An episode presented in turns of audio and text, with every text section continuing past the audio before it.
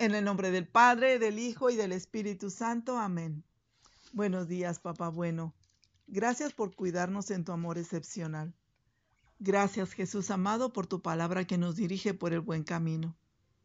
Ayúdanos, Señor, a ser más conscientes del niño interior que nos habita para acercarnos más a nuestro amigo fiel que nos custodia cada momento. Gracias, mamita María, por tu compañía. Amén. Del Santo Evangelio según San Mateo. En aquel momento, los discípulos se acercaron a Jesús y le preguntaron, ¿quién es el más grande en el reino de los cielos? Jesús llamó a un niñito lo colocó en medio de los discípulos y declaró, En verdad les digo, si no cambian y no llegan a ser como niños, nunca entrarán en el reino de los cielos. El que se haga pequeño como este niño, ese será el más grande en el reino de los cielos. Y el que recibe mi nombre a un niño como este, a mí me recibe. Cuídense. No no desprecien a ninguno de estos pequeños, pues se los digo, sus ángeles en el cielo contemplan sin cesar la cara de mi Padre del cielo. Palabra del Señor. Gloria a ti, Señor Jesús. Muy buenos días les deseo a todos. Soy Columba Calderón Maya de la familia misionera Verbunday de Monterrey, Nuevo León. Con mucha alegría y con el gusto de siempre comparto el fruto de mi oración del Santo Evangelio según San Mateo, capítulo 18, versos del 1 al 5 y el verso 10, en este espacio de palabras de vida. Y miren, conforme avanza la liturgia de este año, Dios nos va adentrando cada vez más en ese amor tan especial que tiene para cada persona. Pues Dios, teniendo todos los recursos, no escatimó nada para nuestra salvación. Pues no conforme con regalarnos a su Hijo Jesucristo, como lo dice San Juan, tanto amó Dios al mundo nosotros recibimos también un ángel para protegernos, y todo por disposición de Dios, para que nunca nos abandone.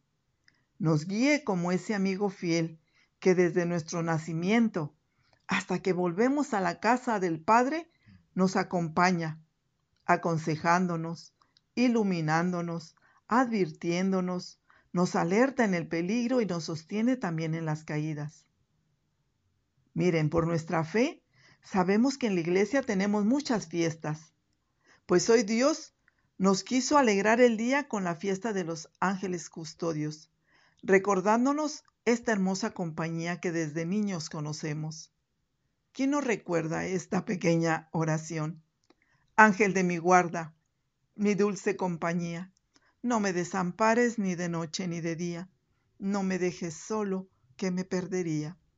Con Dios me acuesto con Dios me levanto, en gracia y favor del Espíritu Santo, donde precisamente el Espíritu Santo ya me hacía entender cómo Jesús quiere recordarnos el hecho de sentirnos hijos pequeños de Dios con este Evangelio, porque al hacerlo nos facilita el tener un corazón abierto y dispuesto a aceptar a todos por igual.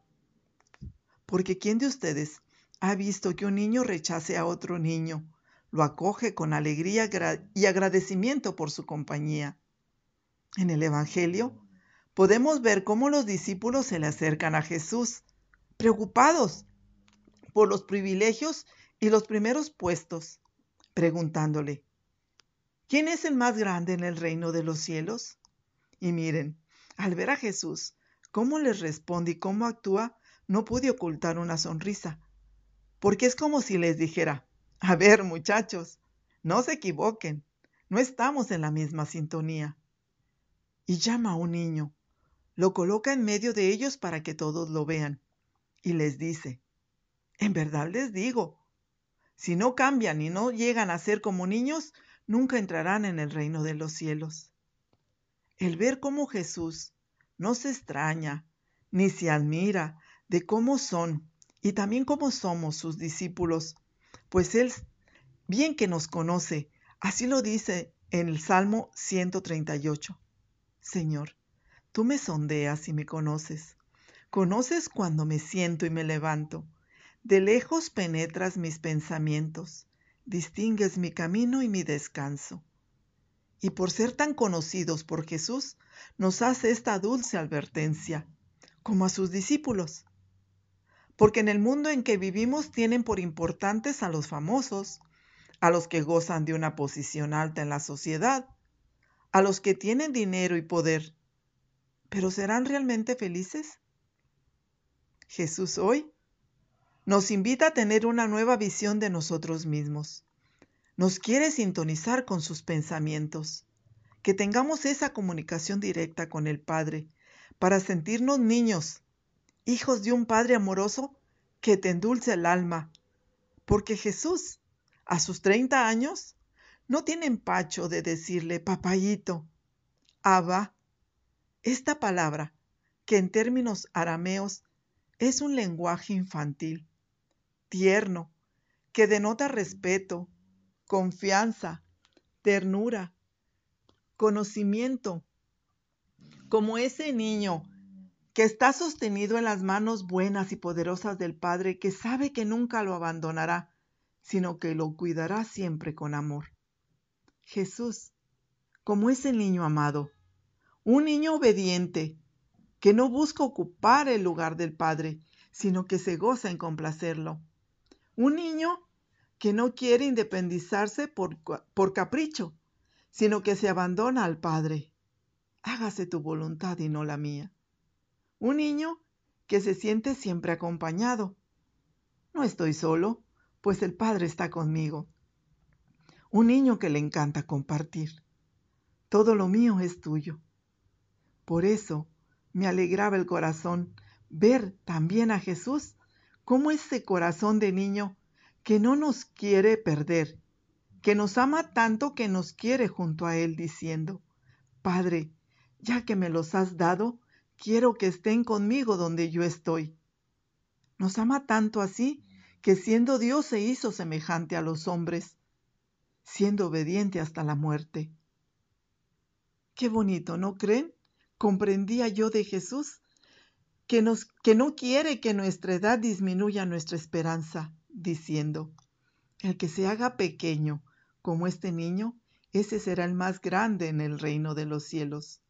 Y el que recibe en mi nombre a un niño, a mí me recibe. Jesús ya nos está esperando.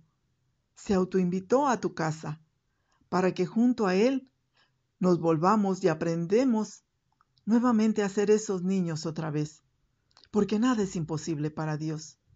Y recuperar nuestra identidad, ese tesoro que vamos perdiendo con los años.